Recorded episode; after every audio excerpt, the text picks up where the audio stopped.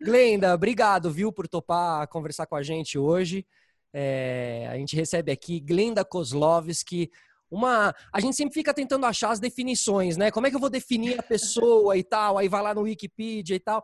Mas eu acho que assim, eu sempre tento achar uma maneira mais geral, assim, mais, é, mais eu acho que mais emocional de traduzir a pessoa, no sentido de você ser realmente uma comunicadora do esporte, uma, uma representante das mulheres no esporte e uma pessoa que foi do esporte realmente, viveu todas as tensões e glórias e dores de um esportista, como tetra, tetra campeã mundial de, de bodyboard, né, Glenda? Exatamente. Seja bem-vinda.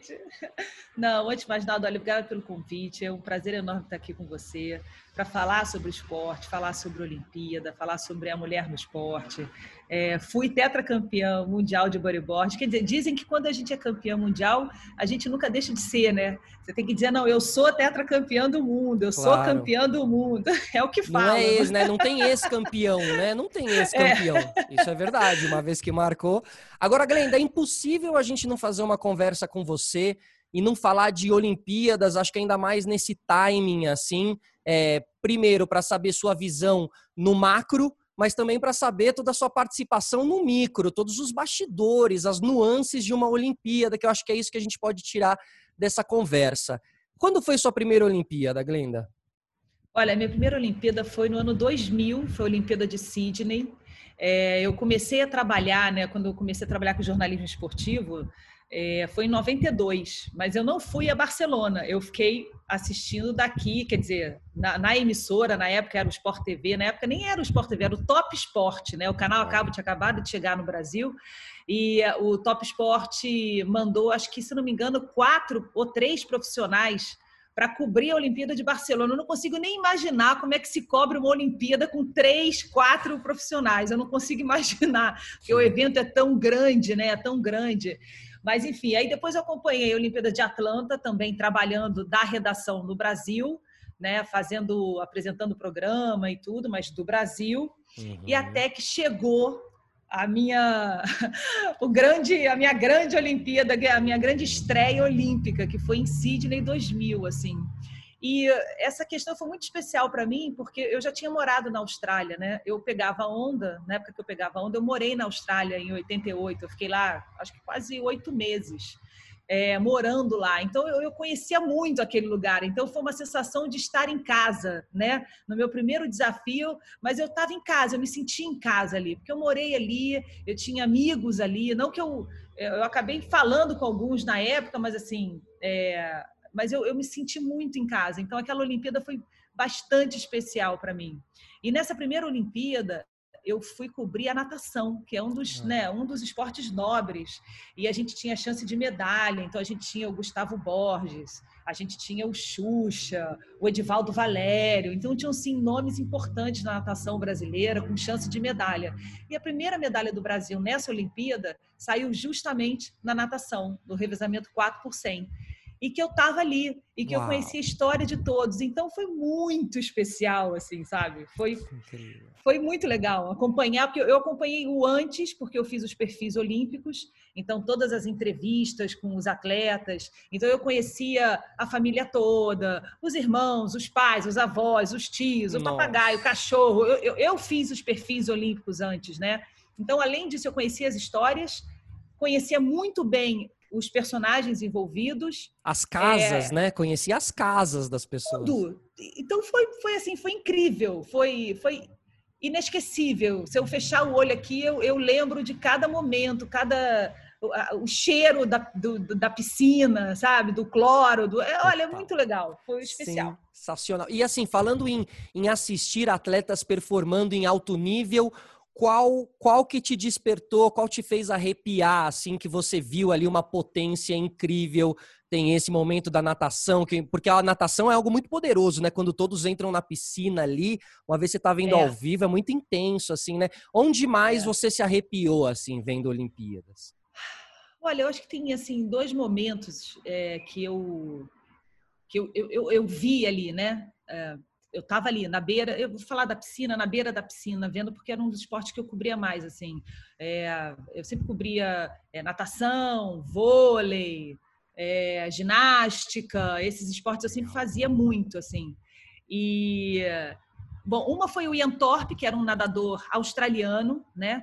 que foi preparado para essa Olimpíada de 2000, assim, ele foi preparado para esta Olimpíada. Então ele começou casa, a ser né? preparado, né? é, desde, sei lá, é, 88, 90, 90, sabe? Ele foi muito preparado para essa Olimpíada desde menininho. Uau. Então vê-lo ganhar em casa todas as medalhas que ele ganhou foi super emocionante e muito bonito, assim, porque a Austrália recebeu muito bem essa Olimpíada. Os australianos estavam muito felizes de de, de estar tá sediando os Jogos Olímpicos de Sydney, sabe? E são incríveis, é, né? Eles são incríveis, é, né? São incríveis. E aí, vendo o Ian Thorpe, um atleta que era uma aposta do país, que foi preparado justamente para essa Olimpíada, para conseguir bater recordes. Ele bateu o recorde mundial, ele ganhou medalha de ouro, mais de uma. Então, foram momentos especiais de ver a preparação desse atleta, a aposta desse atleta, né? O país apostou nele e ele foi lá e trouxe as medalhas para o país. Então era eram momentos assim dele ele, ele cantando o hino australiano, sabe, na arquibancada lotada cantando junto com ele. Então são momentos que a gente leva para a gente, né? Não esquece jamais. É, outro foi a medalha de ouro do César Cielo nos 50 livre. É, na, aí já foi na Olimpíada de Pequim, é, a Olimpíada de Pequim, a memória. É, mas é Pequim. difícil, é tanto, tantos números é, de cidades. É, é, não, porque Atenas eu fiz futebol, eu fiz futebol feminino em Atenas. Em Pequim eu estava lá na beira da piscina e via, e eu Nossa. por acaso também fiz o perfil do César Cielo, a família dele inteira estava lá, é, e ver, né, um nadador brasileiro ser campeão olímpico numa prova tão nobre é, num esporte tão nobre né, dentro dos Jogos Olímpicos e sendo brasileiro. Então, assim, eu me lembro do hino brasileiro, todo mundo chorando, chorou, eu, eu chorando. Nossa, ah, não, é. nossa senhora, Aí, aquela, deve ter sido. Que, não, foi muito legal, Felipe. Eu estava eu tava com a Rosane Araújo, que era minha produtora, né, né nossa produtora também, e, e a gente estava no lado da arquibancada que era para a imprensa, tinha um espaço reservado para a imprensa. E essa arquibancada era bem grande, né? Pegava toda a extensão da piscina, né? E a gente da, da, metade da prova do Cielo até a chegada, a gente foi junto com ele andando. ele, não, ele vai conseguir, não, ele vai conseguir, vai, vai, vai, vai, vai, Cielo, vai, não. Cielo, não respira, não respira, não olha, não. E a gente chegou na linha de chegada, assim, né? E quando ele bateu, a gente estava pertinho. Eu falei assim, paralela. Deu, paralela. Olha, foi coisa de maluco, gritando, chorando. E foi assim, Perdemos a linha. E teve uma ali teve um aspecto da surpresa com o Cielo, né? Por mais que ele, por mais que todo mundo soubesse, assim, ele ainda não tinha conquistado realmente uma Olimpíada e tal. Então teve um fator surpresa, um fator torcida muito assim forte dentro é. dele, né? É, não, é porque na prova de 50 metros livre é, é não tem jeito, cara. É um tiro, né? Os oito ali, o, os oito nadadores que estão ali, que mergulham naquela piscina, podem pode ser campeão. Podem ser campeão, né? Um Total. vai ser campeão dali dos oito. Pode ser o primeiro ao oitavo, independentemente ali da raia. Obviamente que as raias mais no centro da piscina são aquelas que levam vantagem por causa das ondulações, né? É, geralmente é, a medalha de ouro, prata e bronze fica ali na, na, né? Naquela, na, nas raias ali principais ali do meio, né? Aquela, a quarta, a quinta ali do lado, a sexta, enfim, fica por ali. É, mas a prova de 50 livre, numa Olimpíada, cara, são os oito melhores do mundo que estão ali, os atuais né, melhores do mundo que estão ali, são os que estão mais bem, bem preparados fisicamente, é, emocionalmente, porque a Olimpíada tem essa dose emocional muito grande, muito grande, muito forte, e, e é uma prova incrível, assim como é a prova dos 100 metros rasos também no, no atletismo, né, que é de tirar o fôlego. Nossa, e assim, fa falando, falando na parte emocional, aí para você, assim, entrevistar, entrevistar essas, essas feras, qual que é qual que é o lado emocional? Você tem tempo de se preparar para a entrevista ou é meio na hora? Você vai entrevistar uma medalha de ouro, então você não sabe quem vai ser o medalha de ouro, prepara um monte de pauta, como é que é nesse sentido ali? Eu acho assim, eu acho que quando você vai para uma Olimpíada, você tem que se preparar muito antes para a Olimpíada, né? Você tem que conhecer os principais nomes, você tem que saber é, das condições da, dos países que estão ali envolvidos, é, porque de fato tudo pode acontecer. Quem está ali pode ganhar uma medalha. O azarão é campeão numa Olimpíada, porque a parte mental é muito fundamental, sabe? É, É igual o, é, o Vanderlei. O Vanderlei, por exemplo, o Vanderlei estava correndo para ser campeão olímpico. Aí, de repente, ele foi agarrado. Aí ele entrou daquele jeito no, no, no, no, no estádio Panathinaikos, assim, fazendo aviãozinho. Então, para tudo você tem que estar preparado, sabe? Porque tudo pode acontecer, né? Então, é, por exemplo, na natação em Sydney, a gente teve aquela, aquele, aquele episódio, não sei se as pessoas vão lembrar, mas do Eric Mussambani, que era um atleta de um país da África, da eu natação. não me lembro mais qual era, da natação também. Que ficou a ali gente estava no... ali, era assim, sem brincadeira, nós estávamos, por acaso, eu e o meu, meu câmera que estava comigo, a gente não foi almoçar a gente ficou ali no ginásio, esperando as provas, né? Porque os brasileiros iam, iam nadar só depois e tal. E a gente estava ali sentado no chão quando aquilo aconteceu. Nossa. Quem, a, a única pessoa que fez a imagem foi o meu cinegrafista. Porque as provas, essas provas não eram transmitidas. Não tinha ninguém, basicamente, não lá. Não tinha ninguém. O Comitê Olímpico Internacional foi pedir imagem, foi pedir imagem dele para a Globo, porque virou um assunto mundial, porque foi ele que fez a imagem dele. Né? Ele eh, caiu na piscina, ele chegou há muito tempo, assim, ele chegou tipo três minutos depois dos concorrentes, ele não sabia nadar, mas ele estava representando o país dele numa Olimpíada. Ali era uma história que você fala, nossa, né, ali envolve o quê? O seu conhecimento do, da, do olimpismo, dos valores olímpicos, que país é aquele, que contexto ele treinou, quem é aquele cara. Então, Olimpíada, você tem que ir preparada para a Olimpíada. Não estudar dá para chegar ali, estudar muito, estudar bastante. E você falou do, de, do estádio, você falou do estádio do Panathinaikos ali, né? Qual, qual, foi, qual, qual, foi o estádio mais, ou estádio ou ginásio mais incrível que você esteve, mais funcional, mais diferente, assim? Ah. Bom, o Panathinaikos, pela história dele, né? Ali foi feita a primeira Olimpíada da Era Moderna, é um estádio lindo, é um estádio é um estádio que tem a pista de atletismo negra, o estádio, a arquibancada dele é toda de mármore, inteira de mármore. É a Uau. coisa mais linda do mundo. Então, é um lugar emblemático para o esporte, é onde essa Olimpíada que a gente conhece é, começou ali em 1896, sabe? Então, pela história, eu adoro, eu adoro história, né? Então, eu, é, é para mim, foi muito especial ficar ali dentro. Eu voltei ali dentro com o Vanderlei Cordeiro de Lima, fiz uma reportagem especial com ele lá. Tivemos momentos ali que é, a, a, pista foi aberta para gente. Então, eu apostei corrida com o Vanderlei na pista sagrada do Panathinaikos. Então, assim, que incrível! Que todo incrível. o contexto dessa história é, é memorável para mim, como como ex-atleta, como jornalista, como brasileira do lado do Vanderlei, enfim.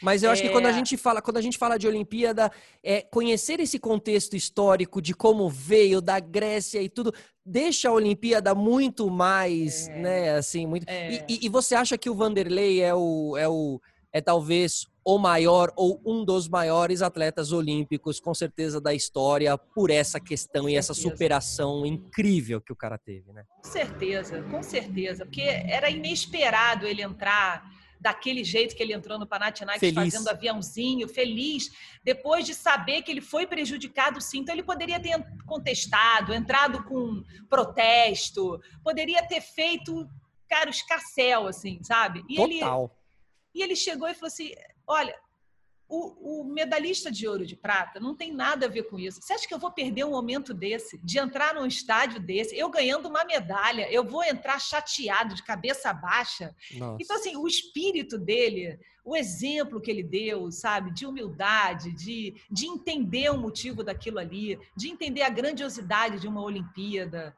sabe? Que vai, é, é, ali estão os melhores do mundo que ganham milhões. Tem gente ali que ganha milhões e milhões de dólares e tá ali dentro para buscar aquela medalha. Total. Tá ali dentro, sabe? Então tem um contexto é, de valores, sabe? De valores olímpicos ali dentro dessa grande competição que alguns atletas entendem melhor, uhum. outros não entendem tanto, uhum. mas que quando todos, é, isso é unanimidade. Quando você conversa com um atleta que já disputou uma Olimpíada, que já sentiu o que é pisar numa arena olímpica e olhar para aqueles arcos olímpicos e entender aquilo que está acontecendo, todos, todos falam sobre esse contexto dos valores, sabe? Tem, existe essa pressão é, psicológica enorme, né? Enorme, porque, mas ao mesmo tempo existe essa é, eu não sei, essa aura olímpica do, do, do olimpismo, sabe? De ser algo maior. A né? honra, Uma, né? É a honra, a dignidade, o valor do respeitar o próximo, do respeitar o seu adversário, de reconhecer quando o outro é melhor que você, de dar parabéns para o outro que foi melhor que você naquele momento. Então, isso tudo mexe muito com, com o psicológico dos atletas e todos eles falam assim: Poxa vida, eu já estive nesse estádio, eu já competi nesse estágio, nesse estádio, mas quando eu voltei aqui e entrei no estádio e olhei e eram os arcos olímpicos, outra coisa. Não era né? mais aquele, Aquele estádio. estádio. que eu conhecia. Ele muda, ele ganha outro valor.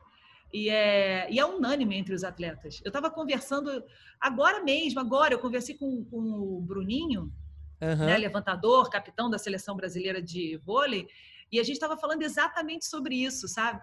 Sobre essa esse lado quase que romântico da Totalmente. Olimpíada, né? Poxa, mas eu acho que com certeza, assim, e tanto que tem muitos atletas que tatuam, né? Tatuam os arcos olímpicos, né? É, E você tem, o- você tem o direito de tatuar, porque você participou, né? Você chegou nesse Olimpo, né? É, é, não, é uma, é uma grande honraria, assim. Uhum. Eu sou suspeita porque como eu fui atleta e eu sempre é, desejei, eu, eu sempre gostei muito de esporte, né? eu pratiquei várias modalidades e sempre assisti muito esporte, assim. Eu, eu sempre eu fui uma criança que consumia esporte. Então, eu chegava da escola correndo e ligava para assistir o Globo Esporte. Eu não perdia o esporte espetacular que era sábado à tarde. É, eu sempre assistia, assim, pô, Luciano do Vale, né? Vai ter até uma homenagem ao Luciano do Vale que semana que vem Ah, seria que aniversário dele, né? Então vão fazer até uma, uma homenagem ao Luciano. Então, assim, eu lembro das narrações do Luciano. Fórmula 1, eu sempre gostei muito de Fórmula 1, eu assistia a Fórmula 1, obviamente por causa dos brasileiros, mas aquilo ali eu, eu sempre fui consumidora do esporte. E eu sempre gostei muito é, desses valores do esporte que eu assistia pela televisão, mas também eu. Eu já aprendia de uma certa forma, porque eu praticava esporte, né? Então, Claro. eu pratiquei tudo que você possa imaginar. E quando eu comecei a pegar onda, e aí eu conheci o lado da competitividade, da competição, né, da adrenalina da competição, da vontade de ser campeão, da vontade de ganhar, aquela coisa toda, eu falei, nossa, eu olhava para a Olimpíada, né, assim, a Olimpíada de 80, depois a Olimpíada de 80, eu olhava para a Olimpíada e falava assim, eu me via naquele lugar, sabe? Só que Olha meu esporte louco, não era né? olímpico, mas eu me via naquele lugar, eu queria estar ali, é, eu queria estar representando o Brasil, eu queria escutar o meu hino, eu queria ganhar uma medalha, eu me via naquele lugar. Talvez por isso eu quis ser jogadora de vôlei, mas acabou que eu não consegui. Mas, mas eu acho que é por isso que eu me via como jogadora de vôlei, sabe? E você esteve, É. e você esteve, e você esteve lá, e você ouviu o hino, e você representou o Brasil, né? Exatamente. Eu acho que é por isso que todas as vezes que eu passei por esse momento de é, um brasileiro sendo campeão olímpico, ou um brasileiro sendo campeão, mas vivendo esse momento de estar no pódio e subir a bandeira brasileira e tocar o hino, eu me emociono muito, sabe? Porque eu já passei por isso. Você se via né? Eu, eu, eu já tive isso, eu desejei isso. Eu não tive numa grande arena, numa Olimpíada, mas eu tive no mundial do meu esporte, da minha categoria. Então é um momento é, especialíssimo, assim. Malra imagem, ver as mulheres né, brasileiras campeãs também, sabe? O sacrifício delas todas. A Jaqueline, a Jaque, do vôlei de praia, que levantou uma bandeira na década de Maravilhosa. 80 a favor da mulher, a favor do atleta mesmo, né? Poxa, se tem patrocínio, se o clube está ganhando patrocínio, eu tenho que ganhar dinheiro também, porque eu uso a camisa do patrocinador. Então, Jaqueline, muito nova, levantou essa bandeira, já se ligou nisso, e aí foi quase praticamente banida da modalidade, se Verdade. reinventou nos Estados Unidos, inventou um esporte novo e foi a primeira campeã olímpica, sabe? A primeira campeã olímpica mulher do Brasil. Olha como é que a Muito vida dá marav- muito volta, né? maravilhosa. E o que, que você acha que a gente pode trazer do espírito olímpico para hoje em dia, né? O quanto que a gente precisa de espírito olímpico, não só nas Olimpíadas, né? E você vê que essa palavra, né, as duas palavras, claro, é, espírito olímpico se encaixa em várias coisas, né? Às vezes uma pessoa não é legal com você, você fala, pô, tem espírito olímpico. Né? Virou. É, virou, é, é, virou quase como um né, adjetivo, assim. Exato, pô. total. Precisa de precisamos de espírito olímpico no mundo em meio a pandemias e tudo mais? Ah, eu acho que sim, Felipe. Eu acho que assim, uma das principais coisas que a gente aprende é respeitar o outro, sabe? Eu acho que o atleta sabe muito bem respeitar o outro, assim. Eu acho que, obviamente, que existe a provocação numa, num momento de cabeça quente, uhum. mas tem limite. Uhum. Você, você pode observar, é, em poucos momentos, assim, que eu já eu tenho que fazer um esforço enorme aqui na memória para lembrar, algum atleta ultrapassou tanto o limite do outro, entendeu? Ele pode ter provocado, ele pode ter instigado, porque isso faz parte do jogo. Uhum. Ele pode ter, mas chega uma hora que ele puxa o carro dele, porque ele sabe o que é aquilo ali. Ele, ele, entende aquele sentimento, ele entende as angústias, ele entende os medos, ele entende a cobrança. Então, em algum momento, ele se coloca naquele papel e ele puxa o carro. E ele acaba sendo solidário. E ele acaba Ótimo. estendendo a mão, sabe? Então, eu acho que é, o respeitar o outro é um valor muito importante da, é, nesse valor olímpico, né? nessa, nessa, nessa, nessa alma olímpica que os atletas acabam aprendendo e carregando. Mas tem a questão da amizade, a questão do respeito, a questão da excelência, a questão da disciplina. Tem, tem muitas questões aí é, que a gente vai aprendendo ao longo dos anos. A lealdade, você aprende a ser leal, principalmente nos esportes coletivos. Verdade. Se não existe, né, no esporte coletivo, se não existir a lealdade, é, não ganha, não ganha o jogo a bola não cai do outro lado, a cesta não acontece, porque você precisa olhar para o olho do teu companheiro e acreditar no que ele está fazendo, até para deixar ele fazer, entendeu? Então é, é, isso é muito bonito, porque isso muito. vai acontecendo no seu dia a dia de treinamento e depois na competição e depois ao longo dos anos e você aprende o real significado da palavra lealdade, o real significado da palavra humildade, o real significado não, não, não é uma coisa que você é, fala da boca para fora, você sente e aí você aprende a se posicionar, você aprende a usar essas, esses valores na sua vida e nos seus relacionamentos. Então, acho que o esporte é um ambiente rico de ensinamento, de educação. Eu acho que se a gente conseguisse em qualquer lugar do mundo, é, é, unir a questão da educação com o esporte. Isso acontece muito nos Estados Unidos, acontece muito em alguns países da Europa, mas se de fato isso existisse desde lá de pequenininho, eu tenho uhum. certeza que teríamos menos problemas, teríamos é, cidadãos é, mais bem intencionados, é, mais, mais sinceros, uhum. é, mais, mais verdadeiros. Uhum. É, porque, o porque, o, porque o esporte é o esporte forma o caráter e a gente não fala dessa formação do esporte para você chegar a ser um atleta. Você realmente ter a formação do esporte para aprender tudo isso que você disse, a conviver, a respeitar, né? O esporte ali na base, quando criança e tal, tudo isso é muito importante. É. Agora, a gente fala de Olimpíada e aí a gente não tem como não falar do, de, do adiamento de um evento desse tamanho e todas as consequências disso. E como que está o seu relógio biológico, que há tantos anos, de quatro em quatro anos, vem aquele despertar das Olimpíadas que agora não vai ter. É. Como é que você está, Glenda? Olha, eu, eu, eu, fiquei muito eu, eu fiquei muito triste assim, com o adiamento da Olimpíada, sabe? Eu fui daquelas que é, as pessoas me perguntavam e eu me segurei o máximo para dizer tem que cancelar. Porque eu falava, não é possível, gente, não é possível. Não é possível, não, né, que isso está acontecendo. Não tem que cancelar, não tem que cancelar. Sabe aquela coisa, eu, não, eu acho que eu foi uma ver... das poucas vezes, é, foi uma das poucas vezes que eu não quis aceitar a realidade, porque eu sou muito prática. É, sou muito realista, mas essa foi uma das poucas vezes que eu falei assim: não, eu não quero aceitar, eu não vou aceitar, eu vou ficar aqui lunaticamente, eu vou ficar lunaticamente achando que tudo vai passar e que eu vou acordar desse pesadelo. Ai, que horror, total, total. E não total. aconteceu, né? Não. não. aconteceu. Mas, enfim, enfim é, vida que segue. É, eu acho, eu acho que pior assim, obviamente tem a parte financeira. A, a Olimpíada é tão grande, é uma estrutura tão grande que, é, né, que leva de quatro em quatro anos para ser pensada, organizada, e já começa a ser organizada muito antes de quatro anos. Né? Ela já começa a ser organizada, na verdade, no momento que a cidade é, é, é escolhida como a cidade sede. Então, isso tudo começa muito mais cedo tirando essa estrutura toda que precisa ser revista, os valores astronômicos que mudam, né, das casinhas, né, os zeros vão sendo acrescentados e a conta vai ficando enorme. É, e isso mexe muito com, com o país que está organizando, né, com, com o comitê organizador. Mas eu acho que para os atletas é terrível Nossa. o que aconteceu. Para os atletas é terrível. É terrível por dois motivos. Primeiro motivo, você ficar tanto tempo parado longe do seu local. Né? Não estou falando que a parte física, cada um se virou para se manter fisicamente. E que já não é a mesma coisa também, não. que a gente sabe disso. Eu pulo corda aqui e é muito diferente de correr lá fora. Ou fazer as coisas que eu faço lá fora e fazer as coisas que eu tenho que fazer aqui dentro de casa. E eu estou há quatro meses assim. Então, imagina isso multiplicado para o atleta.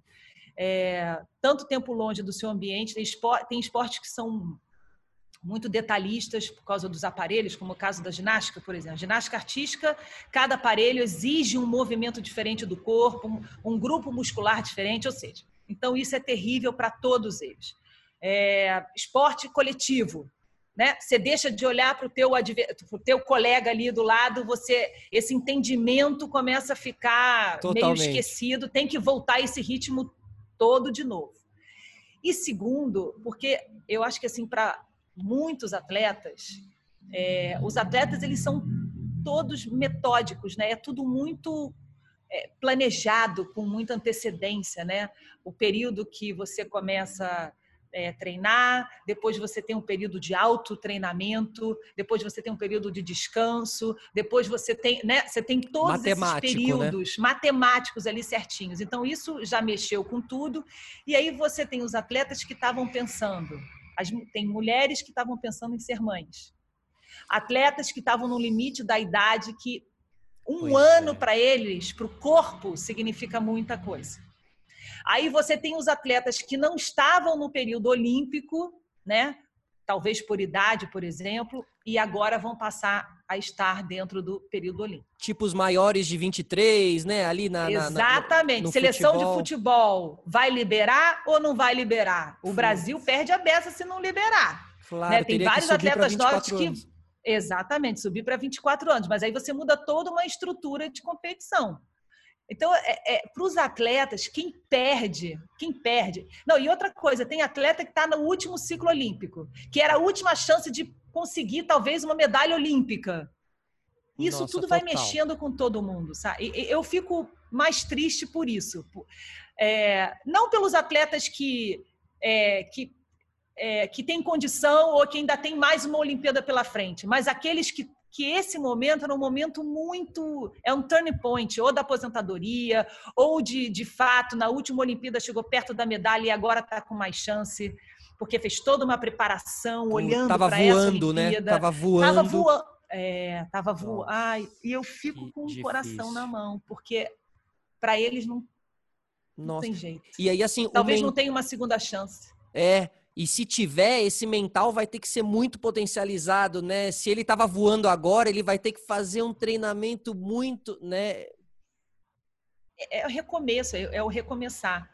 Agora, por outro lado, o esporte também é um, é um ambiente de muita instabilidade, sempre foi, né? O esporte não é não é estável, ele é instável. Qualquer competição é um ambiente de instabilidade, qualquer preparação é um ambiente de instabilidade. Então, é, é o atleta, eu, nossa, eu falo tanto então, é quase uma é minha vírgula, desculpa, gente. É o bordão, é o bordão. É, é o meu bordão. Então, é que os, assim, o atleta, por, por outro lado, também tem a facilidade de lidar com essas instabilidades e rapidamente elaborar um plano B. Eles têm muita facilidade de elaborar um plano B. Eles lidam muito bem com a instabilidade e com a realidade. São é, com as mudanças, as mudanças rápidas, né? Às vezes 40, 40 é. segundos faltando, você está ganhando, 39 segundos, você está perdendo. Então, eles sabem lidar com essas mudanças repentinas, realmente. E, e dentro é. disso podem nascer histórias maravilhosas, impressionante, né, de lindas assim, é. quando a gente descobrir a superação que a pessoa teve e tal. Agora, tá confirmado que é daqui a um ano? Como é que tá essa situação? Ou ainda nem se sabe isso? Nem se sabe, né? Não, tá confirmado. Existe uma data, né? Assim, você tem que, os atletas vão começar a se é, preparar para esta data. Existe uma data. Se vai acontecer ou não, a gente continua com esse ponto de interrogação. Mas existem coisas acontecendo, indícios aí mostrando que existe uma chance enorme de fato da Olimpíada acontecer. Como, por exemplo, na semana que vem, é, parece que as competições é, no Japão começam, voltam a receber o público. Bom. Serão novamente, né, volta os portões abertos, né, para o público. Então, isso já é muito bom. Opa, se no Japão né? Eu sei que a nossa realidade está muito diferente da realidade japonesa, obviamente, mas, mas a Olimpíada será lá. Boa. O que existe o desafio agora do comitê organizador é de que forma receber tanta gente do mundo inteiro em caso de, uma, de um não surgimento de uma vacina para o Covid. Pois é. Né? Como é que se recebe tanta gente do mundo e protege essas pessoas e protege a população de um novo surto de Covid por causa dessa aglomeração que a Olimpíada acaba gerando, né? e esse é encontro, é esse encontro de nações, né? Esse, é, é, é, é, uma aglomeração bem centralizadora, assim, realmente, mundialmente falando e tal, né? Como proteger os atletas, 11.500 atletas que ficam no mesmo lugar, né? É, uma, é, um, é um jogo de xadrez, é um quebra-cabeça que e esse quebra-cabeça ele vai ter que ser montado diariamente. Eles sabem disso. Sabem e sabem fazer também quebra-cabeças, né, os japoneses. Sabem, sabem fazer. Agora eu acho que essa Olimpíada, mas isso é uma opinião minha, tá, Felipe? Eu, uhum. Uma opinião muito, muito minha. Eu, eu, se eu fosse comitê organizador e eu, se eu fosse, com todo respeito, presidente ou vice-presidente, eu estivesse em alguma comissão do Comitê Olímpico Internacional, eu pegaria a Olimpíada de Tóquio uhum. e mudaria o valor desta Olimpíada. Assim, eu acho que é uma Olimpíada para celebrar a humanidade, para celebrar a volta por cima, para trazer os valores, a essência dos Jogos Olímpicos de volta, né? a essência, Nossa, que era a união, que era a paz entre os povos, que era o respeito, que era a amizade, trazer essa essência de novo. Por exemplo, eu já tinha, outro dia eu até pensei nisso, eu falei assim, eu acho que, por exemplo, eu faria tudo medalha de ouro. Ótimo, Quem, total. Os três primeiros colocados vão receber a medalha de ouro, uhum. porque agora não dá para eu dizer que você é melhor que ele. Competitividade. Não vai ser uma Olimpíada sentido. da excelência. Eu sei que é triste, eu sei que a Olimpíada é justamente a busca pela excelência, a mostra, ali estão os melhores do mundo em cada modalidade. Só que a Olimpíada de Tóquio é diferente. Né? O planeta passou por uma coisa muito avassaladora, uma, uma devastação, um negócio novo, uma. É muito difícil tudo isso que a gente está passando. E eu acho que se rolar uma Olimpíada, seria tão legal trazer esses valores de volta. Seria tão legal não ter primeiro, segundo e terceiro lugares é um lugar só, é a vitória nossa. Eu Isso acho que a gente teria muito. Histórias muito bonitas para contar, sabe, Felipe? Não, e você, você falando isso, eu, não, eu te confesso, não tinha pensado por esse lado, no, no, no, tamanho que pode ser realmente essa Olimpíada, no significado do encontro dos povos, porque sempre foi isso as Olimpíadas, né? E não custa nada que uma delas não seja tanto dentro da competitividade do primeiro e segundo lugar, e sim que ela represente algo muito maior. Se tem algo que pode representar algo muito maior falando em mundo, é as Olimpíadas, com certeza. Eu também acho. Eu acho que não faz sentido, eu não consigo ver um, o campeão olímpico, até pela essência do atleta mesmo, ele, ele passou por todas as dificuldades que o cara que está ali em segundo em terceiro, eles passaram por tudo isso, eles ficaram quatro meses sem treinar, três meses sem treinar, eles passaram por todas essas dificuldades. Eu não consigo imaginar que um campeão olímpico vai subir no primeiro lugar do pódio, eh, que né, o, o lugar uhum. mais alto do pódio, desculpe a frase feita, mas de usando é, a frase literal, né? E olhar para o lado e olhar para baixo. Sem nenhum sabe? clima. Não, clima zero. Pô, não tem cara, eu não posso olhar para baixo. Você é tão vitorioso quanto eu. A Nossa, gente total. se superou, a gente conseguiu estar tá aqui de alguma forma, porque a gente sobreviveu a uma doença que matou não sei quantas mil pessoas no mundo inteiro, né? Muita gente perdeu parente, se duvidar os próprios, né? Vai ter histórias Tô, de atletas que perderam seus parentes nessa doença. Eu acho que a Olimpíada é um momento da gente de um suspiro de felicidade, de, de harmonia, de força, sabe? De vitória do ser humano. Total. Mas, mas Glenda, então nasce aqui a campanha de Glenda Kozlovski pro pódio, ó, o pódio nivelado. Não tem, não tem. Pódio nivelado. Por favor. Não pódio... tem primeiro, segundo e terceiro. Todo mundo igual aí, assim, né? Todo mundo igual. Todo mundo igual, todo mundo igual. E eu vi que você fez um papo esses dias que tava o Bob Burnquist né? Uhum. E aí a gente fala um pouquinho desses esportes que estariam sendo Ai. ativados pela primeira vez nas Olimpíadas Nem e tal. Fala. Imagina a cabeça deles. Nossa senhora. E só molecada, né? É só molecada, né? Que, é, que, é. que, eles, eles vêm de um outro universo, né? Que é um universo menos olímpico um universo é. mais de contato com a natureza e tal, pelo menos os surfistas, né? E tal. É. Mas é. aí, o que, que, que, o Bob disse e o que, que a gente pode tirar de, de, de, valoroso aí no que o Bob disse com relação ao skate nas Olimpíadas? É, é aquela. Não, com relação a isso, ele falou assim, gente, assim como todas as modalidades, o skate também está enfrentando essa pandemia, está enfrentando as dificuldades, essa coisa do, do treino, de não estar treinando numa pista, né? Você perde timing, você perde a velocidade, você tem que botar, você tem que conquistar isso tudo de novo. E aí é com treinamento assim que liberar tudo. É, mas com relação ao skate na Olimpíada, o skate olímpico, eles estão super felizes.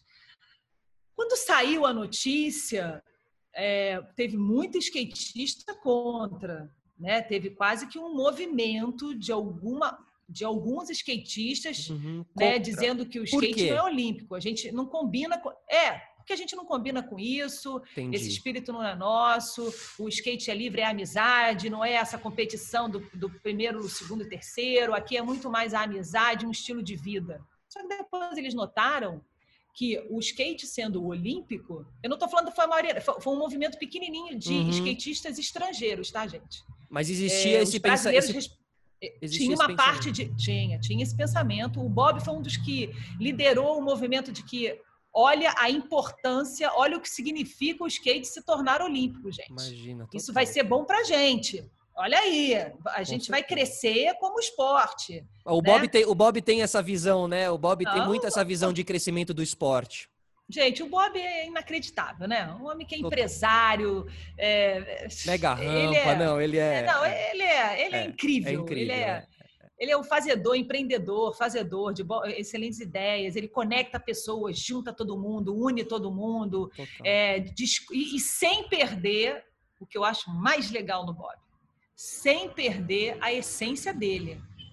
Ele é, daquele, né? ele é do jeito dele, do ele defende as ideias dele, mas ele consegue fazer tudo isso é, é, unindo as pessoas em prol do esporte, em prol da melhora, da evolução da modalidade, é, do crescimento da modalidade não só no Brasil, mas no mundo. É, o Bob, para mim, é fora da curva. E ele é um grande ele é um grande responsável pela mega rampa nas transmissões da Globo também, né, Glenda? Assim, ele é, total, é, né, total. bastidores ele que levou. Ali. Não, total, total, total.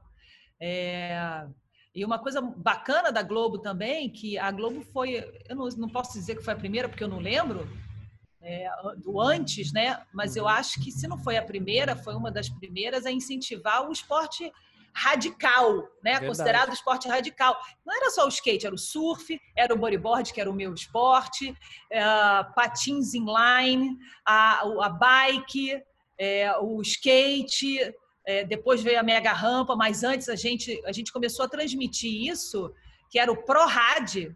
O nome do programa era ProRad, dentro do esporte espetacular, que era uma loucura, era um grande sucesso, era bang jump, tudo ao mesmo tempo. Era bang jump, aí fazia competição de skate na, na, no half pipe, saía o skate, entrava o, o patins inline, saía o patins inline, entrava o, a bike, a bike na, na na, na rampa. Era Não, uau, inacreditável. Que é, que é incrível de assistir, É né? incrível de assistir. A escalada esportiva, que é, também agora é esporte olímpico. Mas Demais. lá no ano 2000, do- 89, 99, 2000, a gente já passava isso, a gente fazia competição disso. O nome do programa era Pro Rádio. Era espetacular, muito inovador juntar todas essas modalidades ao vivo. Não tinha, não. E que o Brasil sempre foi muito bem nessas modalidades, né? A gente é radical, né? Super. A galera A é... gente é radical. galera A se gente é radical. É Eu acho que só no surf é que a gente levou mais tempo para ter um campeão do mundo. Porque em todas essas outras modalidades, que tirando a escalada esportiva, mas nas outras modalidades, no skate, no, né, no bodyboard, tudo, a gente já tinha campeão do mundo nos anos 2000. E você acha que dá para trazer dentro desses esportes umas medalhas para aumentar ali no quadro de medalha de ouro e tal? Você acha que vai dar uma Amor, potencializada? Total, total. A primeira medalha do Brasil, ah, a chance de primeira medalha do Brasil na Olimpíada de Tóquio vai Uhum. ser no skate. Ah, é? A primeira ali É. a que já. Ah, uau, já vai abrir assim. A primeira chance de medalha do Brasil, a primeira final que o Brasil vai fazer na Olimpíada, Vai ser o skate. vai ser no skate. Uau, uau. Nossa, que legal. skate. Então já vai abrir É. com chave de ouro. Pedro Barros. Eu acho que a gente tem. Eu, eu, não, eu não me lembro assim, eu não me lembro qual é a não me lembro qual é a categoria, se é o feminino, se é o masculino, se é o parque ou se é o street, mas é, é no skate. A primeira medalha, a primeira chance de medalha do Brasil na Olimpíada de Tóquio vai ser no skate. Aí, aí é demais, né? Nossa, um esporte ser- estreante, um esporte que se a gente eu gosto muito Felipe de olhar o contexto das coisas, né? Eu acho que nada tá solto, nada é solto, tudo tem um contexto. Então se você pegar a história do skate, o tanto que o skatista já foi recriminado, o tanto que o esporte já Nossa, foi muito. recriminado e olhar esse esporte se transformando, amadurecendo, crescendo, estar numa Olimpíada e logo na sua primeira participação um campeão brasileiro ou um medalhista brasileiro, Nossa, que a gente não, fala muito de ser muito campeão, mas eu falo de um medalhista brasileiro. É, é um contexto lindo, uma história linda para contar. E O lá em cima, do, em cima do pódio, com, com o skate na Nivelado. mão. É. Nivelado, pódio nivelado, com o skate na mão. E olha, como você disse, né? O skate realmente tem essa coisa da, da amizade e tal. É, é um ótimo lugar para se começar. Né, Não é? espírito do pódio nivelado, total. É, é e porque tem. Pra gente Se duvidar, eles pro- vão ser os primeiros a acabar Não com essa bagunça dúvida. de primeiro, segundo, terceiro. É Eles nem, eles nem vão subir no pódio, eles vão falar, não vai É. ter pódio no skate Não tal. vai ter pódio no skate. Muito bom. Glenda, é, para a gente caminhar aqui para o encerramento, assim, você, eu te vejo como uma grande expoente das mulheres no esporte, uma representante. E você? Qual é a responsabilidade que você se coloca dentro disso? Como você vai guiando todo o seu trabalho para sempre estar ali, sabe, falando, se informando, trazendo e crescendo tudo? Nossa, Felipe, que pergunta difícil. Peguei, né? Pegou agora. Vamos voltar a falar das mulheres no esporte? Não, vamos, pode sei, contextualizar com tudo Não. junto. Não, tô brincando. Não, eu, eu sou assim, é, eu sou uma apaixonada pelo esporte pelos valores do esporte. Eu cresci no ambiente esportivo. Eu me inspirei no ambiente esportivo. Eu, eu escutei muitas histórias do ambiente esportivo, de ídolos que deram certo, de ídolos que não deram certo, de pessoas que fizeram escolhas melhores e pessoas que fizeram escolhas piores. E o resultado das suas escolhas. Então, eu me alimentei muito bem, sabe? Ao longo desses últimos 40 anos. Vou botar 40 anos, porque eu, eu tenho aí 10 anos vivendo no mundo esportivo como atleta, depois né, 30 anos vivendo no mundo esportivo como jornalista. Então, eu, eu, eu, não, eu me inspirei ali dentro, eu cresci ali dentro, eu amadureci ali dentro. E e toda vez que eu tenho alguma dúvida, ou toda vez que eu tenho algum planejamento, ou toda vez que eu tenho um desafio pela frente, alguma coisa para fazer, eu paro, medito e lembro de todas essas histórias que eu escutei, sabe? De toda essa energia que eu consegui acumular, desses valores tão simples é, que a gente devia aprender desde pequenininho, mas que às vezes nem sempre são passados para a gente, mas que o esporte, de uma certa maneira, me passou. É, então eu eu tento, eu quero devolver isso para o esporte. Toda vez que eu vou escrever alguma coisa, toda vez que eu vou fazer um projeto, toda vez que eu vou agora, eu abro meu canal no, no Instagram para poder conversar com algum atleta ou com qualquer outra pessoa.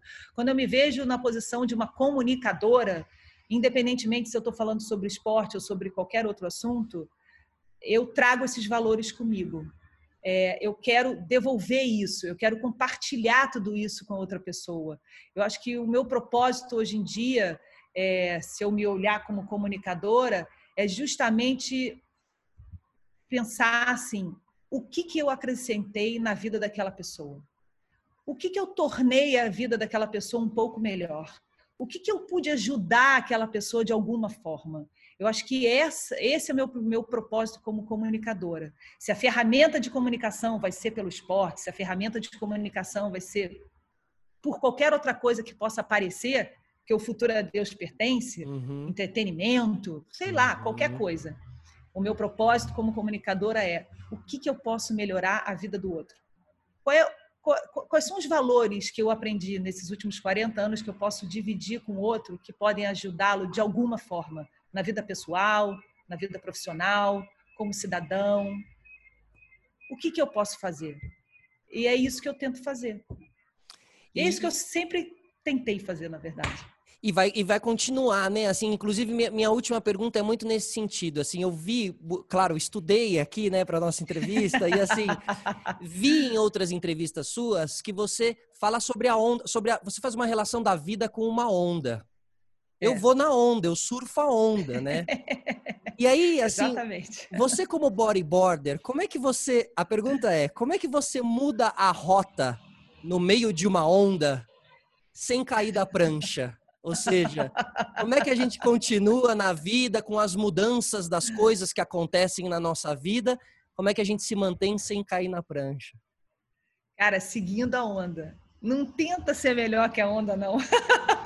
que ela em algum momento ela vai te derrubar, entendeu? Segue a onda. Sente vai seguindo. A onda, né? Sente a onda. Às vezes é mais, às vezes você tá mais para baixo, às vezes você tá lá no topo, às vezes você tem que estar tá no meio ali, às vezes você precisa descer para cavar, porque senão ela vai te engolir. Mas logo depois que você cavar, quando você subir, você vai estar tá no lip da onda, entendeu? É isso, a vida é, a vida é isso. Não rema contra a maré porque cansa, não adianta, você perde fôlego, perde energia. Então, o mar é um ambiente espetacular de ensinamento, assim. O vento, a mudança de vento, a mudança da corrente, a onda que tá boa e que não tá boa, a onda que de repente tá boa e de repente fica ruim. É, vai na onda. Maravilhoso. Na sua onda. Na sua Só onda. Não surfa a onda do outro, que é feio. Surfa a onda do outro é feio. É, aí dá, rabiar aí o outro é feio, entendeu? Exatamente. Não precisa rabiar ninguém. Cada tem um onda tem para todo mundo. Cada um tem a sua onda, né? Cada um tem Exatamente. Cada Exatamente. um tem a sua onda. Se você seguir, olha, vou dizer um negócio, surfar a sua onda já dá um trabalho danado. Vai Aprende querer ir para do vai. outro ainda, exatamente. Aprende e vai. Glenda, obrigado, viu? Imagina, obrigada a você. Valeu, valeu. Encerramos, encerramos bem. Até a próxima. Obrigado a todos que acompanharam mais um Sistema Solar. E Glenda Kozlovski, um grande beijo. Obrigado, Glenda, mais uma vez. Beijo. Beijo. Tchau. Tchau.